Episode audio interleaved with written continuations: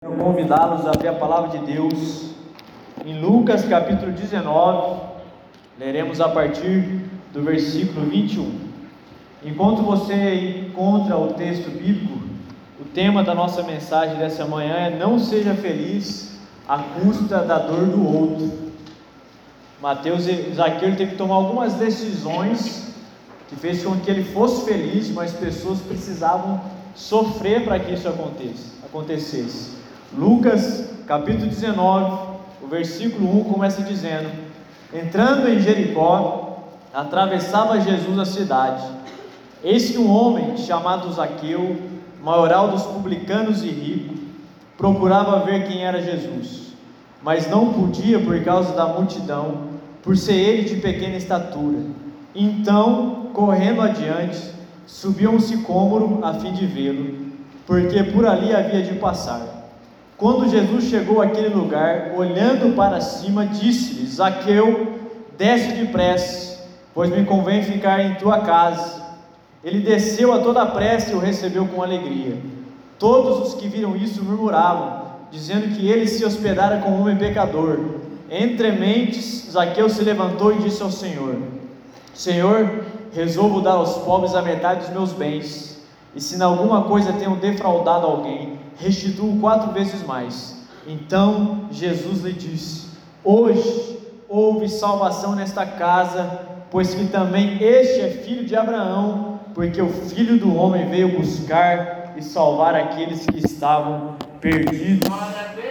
Essa é a história de Zaqueu, um homem rico, publicano rico. E olha que interessante, ele não era um publicano, ele era o publicano ele gerenciava uma região de publicanos, lá em Cafarnaum. Zaqueu não era o homem que ficava na coletoria, ele gerenciava os publicanos que ficavam na coletoria, ele era o gestor dessa região. Então, as escrituras faz questão de mencionar que ele é rico, porque imagina o tanto de dinheiro que esse homem não ganhava, usurpando daqueles que trabalhavam para ele e do seu próprio povo. Por isso que ele está dizendo: um homem rico maioral dos publicanos. É assim que funcionava. Ele não era mais um que nem Mateus. Mateus trabalhava para Zaqueu, porque Zaqueu tinha uma região que ele dominava, ele era o gestor daquilo ali. Isso é muito interessante. Sabe por quê? Porque Zaqueu está buscando a felicidade em algo que não era Jesus. E essa é a nossa primeira verdade, em que eu e você estamos baseando a nossa felicidade. Em que, que nós estamos baseando a nossa felicidade? Ele vai dizer no versículo 8: Se em alguma coisa tenho defraudado alguém, restituo quatro vezes mais. É óbvio que ele havia defraudado alguém. Sabe por quê? Porque a riqueza de Jaqueu deixou alguém pobre. Ele queria ser feliz e ele achava que o dinheiro ia trazer felicidade para ele. Então, as suas decisões erradas de ser feliz deixou com certeza muita gente pobre. Porque onde está baseada a felicidade de Zaqueu? Na insatisfação do seu próprio povo. Vou roubar o meu próprio povo, eu vou ser rico, vou ser feliz, mas o meu povo vai ficar pobre. Quantas pessoas não empobreceu trabalhando para Zaqueu? E ele continuava rico, próspero, feliz e abençoado. Então, as nossas decisões, muitas vezes, pensando na nossa própria alegria, vai ser infelicidade de alguém, porque as nossas decisões às vezes estão centradas em nós. Quantas mulheres talvez já não choraram por causa da felicidade de um homem? Por causa da alegria sexual de um homem, quantas mulheres já não choraram por causa disso? Porque se pensa numa única pessoa, pensa em si mesmo e não pensa no outro. Zaqueu vivia uma vida desonesta, materialista, cheia de cobiço. Era essa a vida dele. Ele achava que o dinheiro ia trazer satisfação para a vida dele, em todas as áreas. E a nossa vida não pode ser baseada, a nossa alegria não pode ser baseada, a nossa felicidade não pode ser baseada à custa da dor de alguém. Nós não podemos fazer isso. As nossas decisões têm que ser coerentes. Nós precisamos tomar conta de nós e da nossa família e não prejudicar alguém para ser feliz. Eu não preciso roubar ninguém, enganar ninguém para ser feliz. Porque a riqueza injusta é a pobreza de alguém. Um homem feliz em alguma área talvez seja a tristeza de uma mulher, e a gente precisa repensar a nossa vida. Sabe por quê? Porque Zaqueu olhava para as pessoas pensando o que poderia lucrar ou tirar delas. Esse era o olhar que ele tinha. Ele não olhava para outro ser humano sendo uma ponte de contato, ele olhava imaginando o que, que essas pessoas poderiam oferecer para ele. No caso, ele queria dinheiro. Você vai trabalhar para mim, eu vou pegar dinheiro seu, dele, eu quero que você trabalhe para mim, eu vou sugar você. Provérbios 30, versículo 15, diz que a sanguessuga tem duas filhas, a saber, dá e me dá. Você conhece gente assim? Provérbios fala de duas, duas, de uma sanguessuga que é dá e me dá. Dá, eu quero, me dá. Ele nunca tem nada a oferecer, mas ele quer, ele quer, ele quer, ele quer. Ele quer a sua oração, ele quer a sua melhor canção, ele quer tudo de bom de você, mas ele não quer oferecer nada em relação àquilo que Deus já tem dado a ele. Zaqueu é esse homem, ele quer, ele quer lucrar em cima das pessoas, ele não está importando com a moralidade, ele quer dinheiro. É isso que Zaqueu quer, ele quer dinheiro, ele é aquele homem que olha para outra pessoa e vê essa pessoa como uma moeda, é um cifrão. Como é que eu posso arrancar dinheiro dele? Como é que eu posso usar essa pessoa em benefício próprio? Então as pessoas, em vez de serem a imagem de Deus, elas se tornam meios para que ele alcance algum fim. Então ele vai destruindo a imagem de Deus no coração das pessoas, porque ele quer alcançar algo que vai além da imagem de Deus no coração dela, quer saciar a própria cobiça o próprio materialismo. A questão é exatamente essa. Não é mais perguntar o que as pessoas podem fazer por mim, mas o que eu, como cristão, posso fazer por, pelas pessoas. Isso indica a nossa maturidade. Não é mais o que a sociedade pode fazer por mim, o que, como igreja, eu posso fazer pela sociedade. E a sociedade é exatamente isso. Quando você perde o seu valor, você não tem mais nada a oferecer para ela, você vai ser descartado. É assim que funciona. Não importa se você foi fiel 10 anos na sua empresa, se acontecer alguma coisa, eles vão dispensar você, porque a sociedade ela é descartável. Os nossos relacionamentos, eles são fluidos. É os relacionamentos pós-modernos. Eu vejo as pessoas como algo a conquistar alguma coisa. Quando elas não servem mais para mim, eu as descarto. E não quero nem saber o que vai acontecer com elas. Mas a maturidade cristã se expressa quando eu entendo o que eu posso fazer por essas pessoas, o que eu posso fazer pela sociedade, o que eu posso fazer pela minha família, ao invés de querer que as pessoas continuem fazendo alguma coisa para mim. E a nossa busca por felicidade é fazer tudo de qualquer forma, a todo custo. Eu vou ser feliz de qualquer forma, não importa o que aconteça. Eu vou abrir mão dos meus princípios. Isaqueu era um homem solitário. Imagina só um homem que não era um publicano apenas, mas gerenciava uma região inteira de publicanos. A sociedade judaica olhava para ele e dizia: Isso daí é um palha da nossa sociedade, um homem solitário. A profissão dele, a sua corrupção, fazia com que a sociedade olhava para ele e o excluísse. Era isso que ele vivia. Quanto mais dinheiro Zaqueu ganhou, mais solitário ele permaneceu. Porque a fonte da alegria nunca vai estar no dinheiro. Que quando nós tivermos 100 mil, a gente vai querer 200 mil, um milhão, mas a nossa fonte de alegria e satisfação sempre tem que ser Jesus. Amém. Zaqueu é um homem solitário. Ele toma uma decisão ousada de ir até Jesus. Essa árvore que ele cita aqui, o sicômoro, era uma árvore baixa. Os galhos dela eram todos baixos. Ele subiu facilmente ali. Mas ele tem que vencer uma multidão que o odiava. Ele estava vencendo uma multidão, falou: Eu posso apanhar aqui, porque esse povo que está celebrando Jesus é o povo que eu roubo para ser feliz. Porque a infelicidade deles tem a ver com o dinheiro que eu tiro deles. Sabe, a, a busca da nossa felicidade é encontrar em Jesus exclusivamente. Ninguém vai ser feliz fora de Jesus. O nosso coração não se contenta com todas as coisas. Se você quer uma coisa hoje você conquista, amanhã você quer outra, amanhã você quer um celular melhor, uma casa melhor, um carro melhor, e o nosso coração se torna insaciável. E como nos nossos relacionamentos, porque Zaqueu olhava para essas pessoas e as via como meios de conquistar alguma coisa, demonstrando que a concepção dele de relacionamento era totalmente desfigurada. E eu quero que você preste muita atenção nessa afirmação, nessa constatação de Wayne Jacobson, do seu livro Amor ao Próximo. Olha o que ele diz em relação aos relacionamentos. As pessoas manifestam amizade enquanto podem tirar algum benefício para si mesmas. Elas são calorosas no momento e frias no momento seguinte. São relações que duram apenas enquanto satisfazem alguma carência profunda de segurança, aceitação ou status. Enquanto você estiver colaborando, é aceito. Mas se discordar de uma opinião, deixar de comparecer a algumas reuniões ou mesmo passar à frente a frequentar outra célula, coisa inadmissível, as amizades se desfazem ou transformam-se em franca hostilidade. São relacionamentos que são meios, são relacionamentos que nós usamos as pessoas para conquistar alguma coisa. As pessoas são seus amigos enquanto você tem alguma coisa a oferecer para eles. Esse é o espírito da pós-modernidade, que não pode entrar dentro da igreja. Elas são calorosas com você, elas se admiram no dia, mas quando você não supre as necessidades delas, elas se tornam frias em relação a você. Porque não é um relacionamento fundamentado em Cristo, mas é fundamentado na minha própria satisfação de encontrar no outro algo que ele pode me oferecer. E a busca é o que? De segurança, aceitação e status.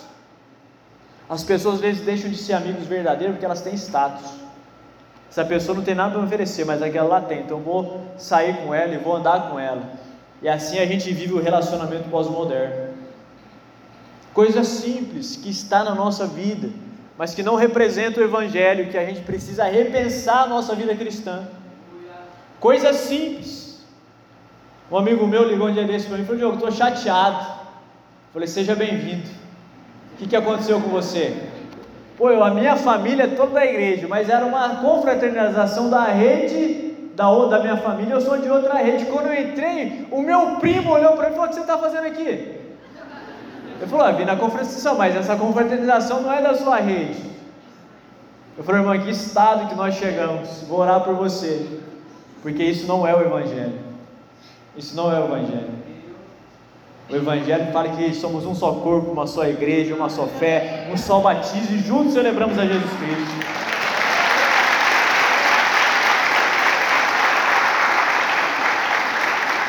Então daqui a pouco você vai receber uma pulseira que se você entrar em outra cela, outra célula, né, e for em outro lugar, ele vai apitar, pá, pá, pá, não é da rede vinho, não é da rede vinho, não é da rede vinho. Que são relacionamentos pós-modernos, fundamentados em meios, não em Cristo fundamentado em meios, não é em Jesus. As pessoas, elas nos utilizam, porque a consciência acerca delas ainda carrega a espiritualidade de Zaqueu. O que essas pessoas podem oferecer para mim? O que, que elas podem dar? O status que isso gera. Irmãos e irmãs, não tem problema nenhum você tirar foto com pessoas famosas. Eu, quando tenho oportunidade, eu tiro também. O Hernandes Dias Lopes veio aqui, eu tirei uma foto com ele. Mas às vezes a gente troca aquilo que é permanente por aquilo que é provisório. A gente troca o que é permanente, que é sustentável, que é fundamental por aquilo que é provisório. O Hernandes Dias Lopes vem e vai abençoar a igreja. A gente, eu vou tirar uma foto com ele, mas quando eu estiver doente ele não vai me visitar. Porque ele nem sabe quem eu sou. Às vezes a gente está carregado de procurar status em alguma coisa, segurança em pessoas que podem de alguma forma abrir portas para nós, nós com segundas intenções. As nossas amizades são interesseiras. Eu fico imaginando o que, que faz uma pessoa frequentar 30 anos a mesma igreja, lá no tempo da Benjamin. Eu olho para aquelas mulheres, irmãos e irmãs, já estão na idade avançada. Eu converso com ele e falo: faz 30 anos que eu frequento essa igreja. Cheguei junto com o reverendo Osni. O que, que faz uma pessoa frequentar 30 anos a mesma igreja? É com essas pessoas que eu e você tem que tirar uma selfie. Porque essas pessoas, elas não estão preocupadas com status. Elas estão preocupadas em servir o Rei dos Reis. Elas estão preocupadas em estar aqui. Sabe, o Caróis vai ser uma benção. Eu quero incentivar você a vir, porque você vai ser abençoado. Você vai aprender muito com eles. Mas quando o pastor Hermes voltar de férias, tira uma selfie com o pastor Hermes. Porque o pastor Hermes que vai ficar aqui com vocês até o final da vida deles. Vou fazer uma vaquinha, comprar um tour com o pastor Hermes, já vamos deixar pronto aí para ele morrer nessa igreja conosco. O pastor Hermes está nos assistindo pelas redes sociais. Pastor Hermes, a gente ama você. A gente vai comprar um tubo para você morrer aqui, para você ficar conosco até o final da nossa vida. Só que o olhar de Jesus é diferente de Zaqueu. Zaqueu quer meios para alcançar alguma coisa. Jesus é diferente. Jesus está olhando para Zaqueu dizendo o seguinte: Zaqueu, eu olho para você pensando no que eu posso fazer por você. Esse é o nosso olhar. O olhar cristão é esse. Não que a pessoa pode fazer por mim. Jesus olhou para ali, para Zaqueu e falou: Zaqueu, eu olho para você. Até hoje você está olhando para essas pessoas, pensando em como você pode tirar dinheiro delas, mas o meu olhar para você é diferente. Eu estou olhando, pensando o que, que eu posso fazer por vocês aqui. Esse é o meu, o seu olhar. Olhar para as pessoas pensando o que, que eu posso fazer por elas para amenizar o sofrimento delas. O que, que eu posso fazer por elas para que elas cresçam espiritualmente e me doar em relação a isso. E é interessante que o termo hoje, lá do versículo que nós lemos, quando Jesus chegou àquele lugar, olhando para cima, disse-lhes: Aqui desce depressa, porque hoje chegou a salvação na tua casa. O termo grego hoje, ele traz, ele assinala que não havia mais tempo para perder, que não seria permitido nenhum adiantamento. Essa é a ideia do termo grego hoje. Jesus está dizendo o seguinte: Zaqueu, chega, não há mais tempo a perder, filho. Eu não posso permitir que você continue a olhar para as pessoas sugando essas pessoas, é tempo de você se converter. Hoje é o momento, eu tenho pressa nisso. Eu preciso restaurar a sua história, eu preciso ter um relacionamento contigo e você começar a entender que você precisa desenvolver relacionamentos sem interesses. É isso que o termo grego hoje dá, traz. Jesus está dizendo: ó, acabou, Zaqueu, chega de ter interesse, escuso sobre as pessoas. Hoje é o tempo da sua restauração. Hoje eu vou mudar o modo como você verá as pessoas, porque eu quero fazer isso na sua vida. Existe um livro chamado Geração Perdida que fala sobre os jovens que frequentam as universidades, lançado pelo Instituto Barna, do, aqui no Brasil, pelo Ministério Família. O Gabe Lyons, que escreve esse livro. E existe lá algumas oito capítulos que falam as principais críticas que os jovens fazem à igreja. E uma das críticas é bem interessante. Um dos jovens fala assim: Eu não vou na igreja porque os cristãos são interesseiros. E na entrevista fala: Por quê? Porque um amigo meu, ele me dava livrinho todo tempo, ele me chamava, ele pagava meu lanche. No dia que eu falei, eu falei assim: Bom, eu não quero ir para a igreja. Ele parou de conversar comigo. Porque ele tinha apenas interesse que eu fosse para a igreja dele. Como ele não conseguiu isso, ele quebrou a amizade que existia entre nós. São relacionamentos pós-modernos. Eu tenho interesse que aquela pessoa, enquanto ela satisfaça ou cumpra aquilo que eu tenho na minha cabeça. No dia que ela não cumpre mais, quer saber? Deixa esse cara para lá. Então, esses são os relacionamentos. Jesus está dizendo, Mateus, chegou o tempo de ter um relacionamento não centrado em si mesmo, mas centrado no outro. Se Zaqueu foi desprezado pela multidão, por Jesus ele foi acolhido.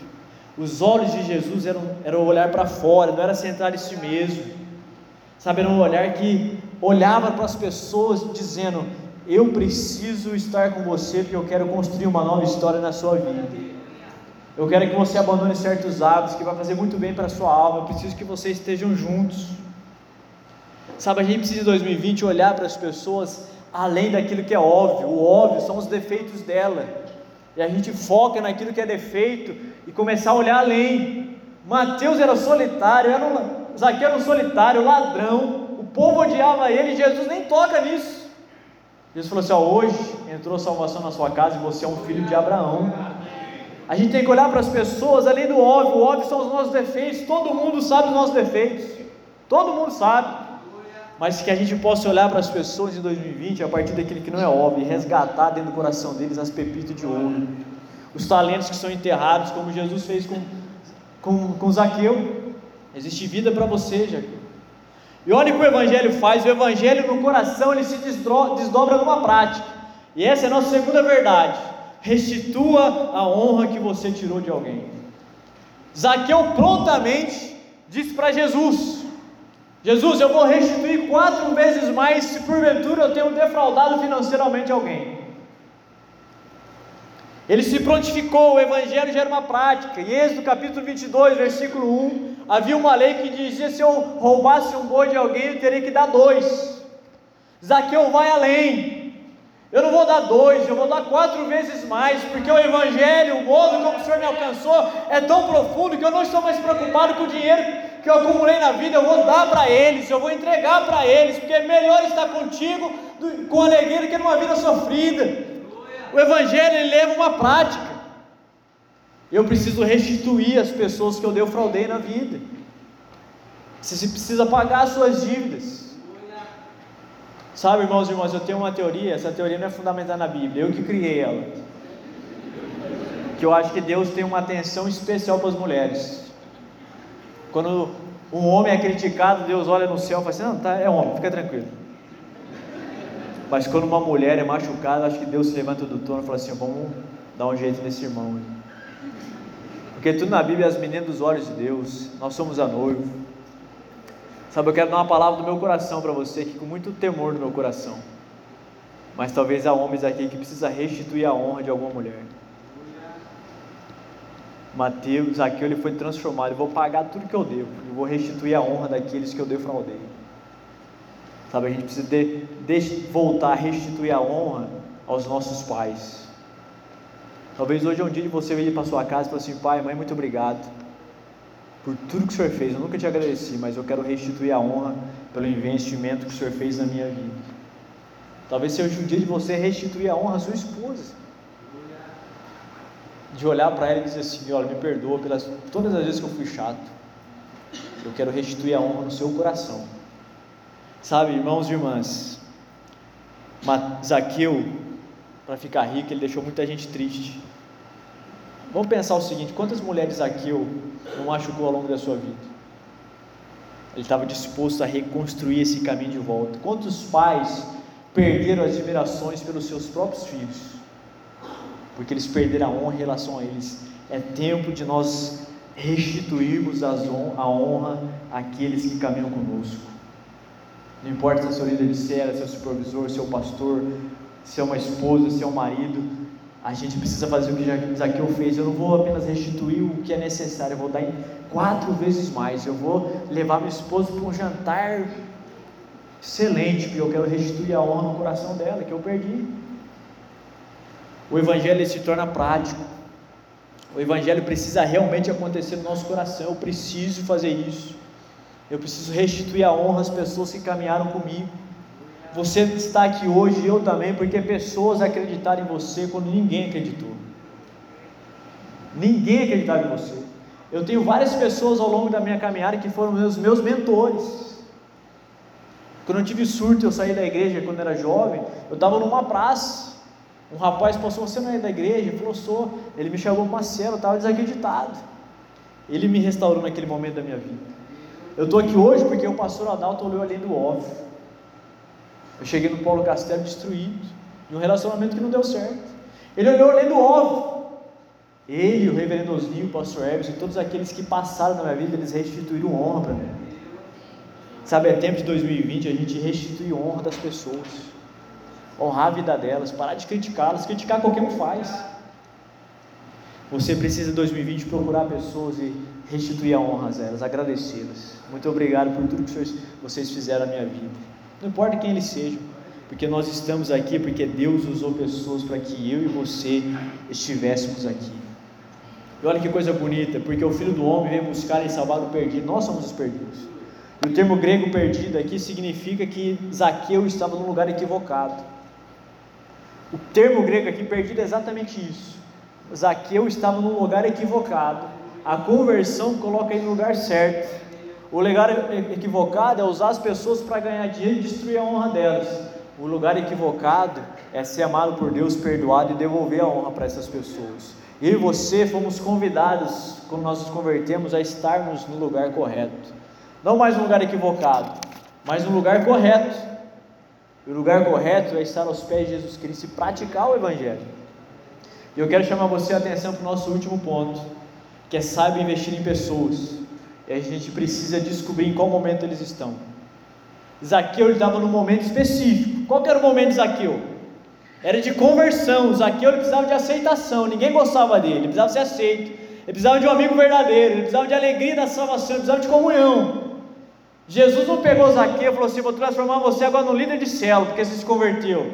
Não era o momento, ele não estava no lugar certo. Naquele momento ele precisava de um amigo, de restauração, de companheiro, de aceitação, de comunhão, alguém que o amasse pelo que ele era, não porque ele poderia oferecer.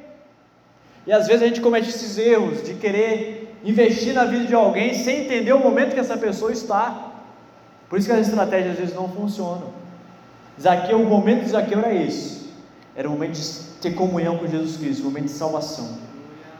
E eu quero propor aqui para você cinco círculos, cinco, cinco círculos concêntricos para que você possa identificar em que lugar que você está, em que lugar as pessoas da sua cela, da sua, da sua casa estão e ajudá-los, investindo de maneira correta. Caso contrário, eu e você vamos continuar perdendo bala da agulha. Porque às vezes a pessoa nova convertida e você quer levá-la a se tornar um líder de célula. Às vezes ele é um líder de célula, mas o que ele precisa naquele momento é cuidado. E o primeiro ciclo é o ciclo da comunidade. Essas informações foram tiradas do livro Uma Igreja com um Propósito, do Rick Warren. E aqui você vai entender alguma coisa. Aqui eu precisava do quê? Eu precisava de comunhão, de salvação. Os círculos da comunidade são aqueles que têm um compromisso espiritual e vivem longe de Cristo. São as pessoas da comunidade onde a igreja está plantada e não a frequenta e não tem nenhum tipo de compromisso com Jesus.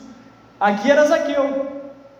Jesus estava ali, ele não tinha compromisso nenhum com ele. Ele encontrou Jesus e Jesus o encontrou. Tem várias pessoas nos nossos polos aqui na sede que eles estão aí, eles não têm compromisso nenhum com Jesus, eles precisam ser alcançados, eles precisam de conversão. O círculo da multidão são aqueles que estão comprometidos em frequentar o ambiente da igreja, são pessoas que estão abertas para participar de algum programa que a igreja oferece. Eles não necessariamente são cristãos. É a pessoa que diz o seguinte: ah, Eu quero participar de um curso de família de casais para abençoar meu casamento, mas ele não tem interesse em ser cristão, porque o marido vai para ajudar a esposa e a esposa vai para ajudar o marido.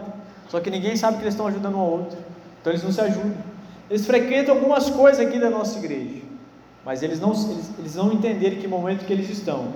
O círculo da congregação são aqueles que estão comprometidos em pertencer à família da fé, estão comprometidos em ter um relacionamento com Cristo e com outros cristãos, são aqueles que já foram batizados. Ele fez as etapas, ele se batizou, mas ele não, se engajou em absolutamente nada na igreja. Ele está frequentando os cultos, mas ele não, ele não assumiu alguma coisa na igreja, nenhum ministério, não ajuda em nenhum ministério, ele está ali, sentado, ouvindo e frequentando o culto. E o quarto ciclo são aqueles que estão comprometidos em servir por causa de Cristo e compartilhar com outros. Agora esse já está chamando outras pessoas para participarem dos cultos. Eles estão evangelizando os amigos para ir para a cela. Esse é o momento que ele está. Mas o último ciclo são o ciclo dos comprometidos. São os comprometidos em crescer e serem semelhantes a Cristo. Estão fazendo discípulos, desenvolvendo uma vida de oração diária, lendo a Bíblia e amando a Deus de todo o coração. Eles fazem o que têm que fazer sem que ninguém peça para eles. Porque eles são tão gratos àquilo que Jesus Cristo fez, que eles vão lá e faz. Eles não precisam que alguém faça, leia a Bíblia, venha na cela, faça isso, venha orar no altar. Não, ele simplesmente entendeu o que ele está fazendo, porque o Evangelho se transformou na vida dele. Você precisa investir em pessoas entender em qual ciclo, ciclo, ciclo ela está. Às vezes é uma pessoa que está no ciclo da congregação, não tem como você levá-la para outro momento. Eu vou dar um exemplo simples aqui e encerrar essa nossa reflexão dessa manhã. Os círculos comprometidos, eles têm uma vida cristã de oração, de leitura bíblica diária, eles entenderam isso, que isso faz bem para a alma deles, eles fazem.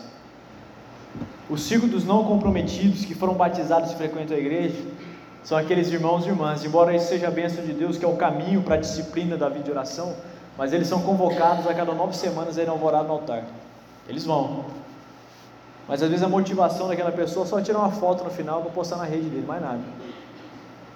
De vez em quando eu vou lá orar também, eu vejo pessoas sentadas com a boca aberta assim, ó. Falou, ele veio aqui para orar ou ficar com a boca aberta? Porque não é o ciclo do comprometido. O comprometido senta, ajoelha, clama a Deus, fala, Deus tem misericórdia de mim, porque eu estou aqui para buscar a tua face. Estou aqui para buscar a sua vontade. Os ciclos dos comprometidos vai e faz. Zaqueu foi transformado.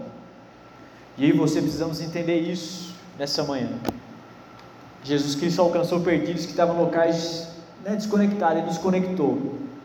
E nós somos chamados a avançarmos para o círculo dos comprometidos, para que os nossos relacionamentos sejam diferentes e a vida de Cristo se manifeste por meio da minha e da sua vida. Quero convidar vocês a colocar em pé, a gente vai orar agradecendo a Deus por esse tempo.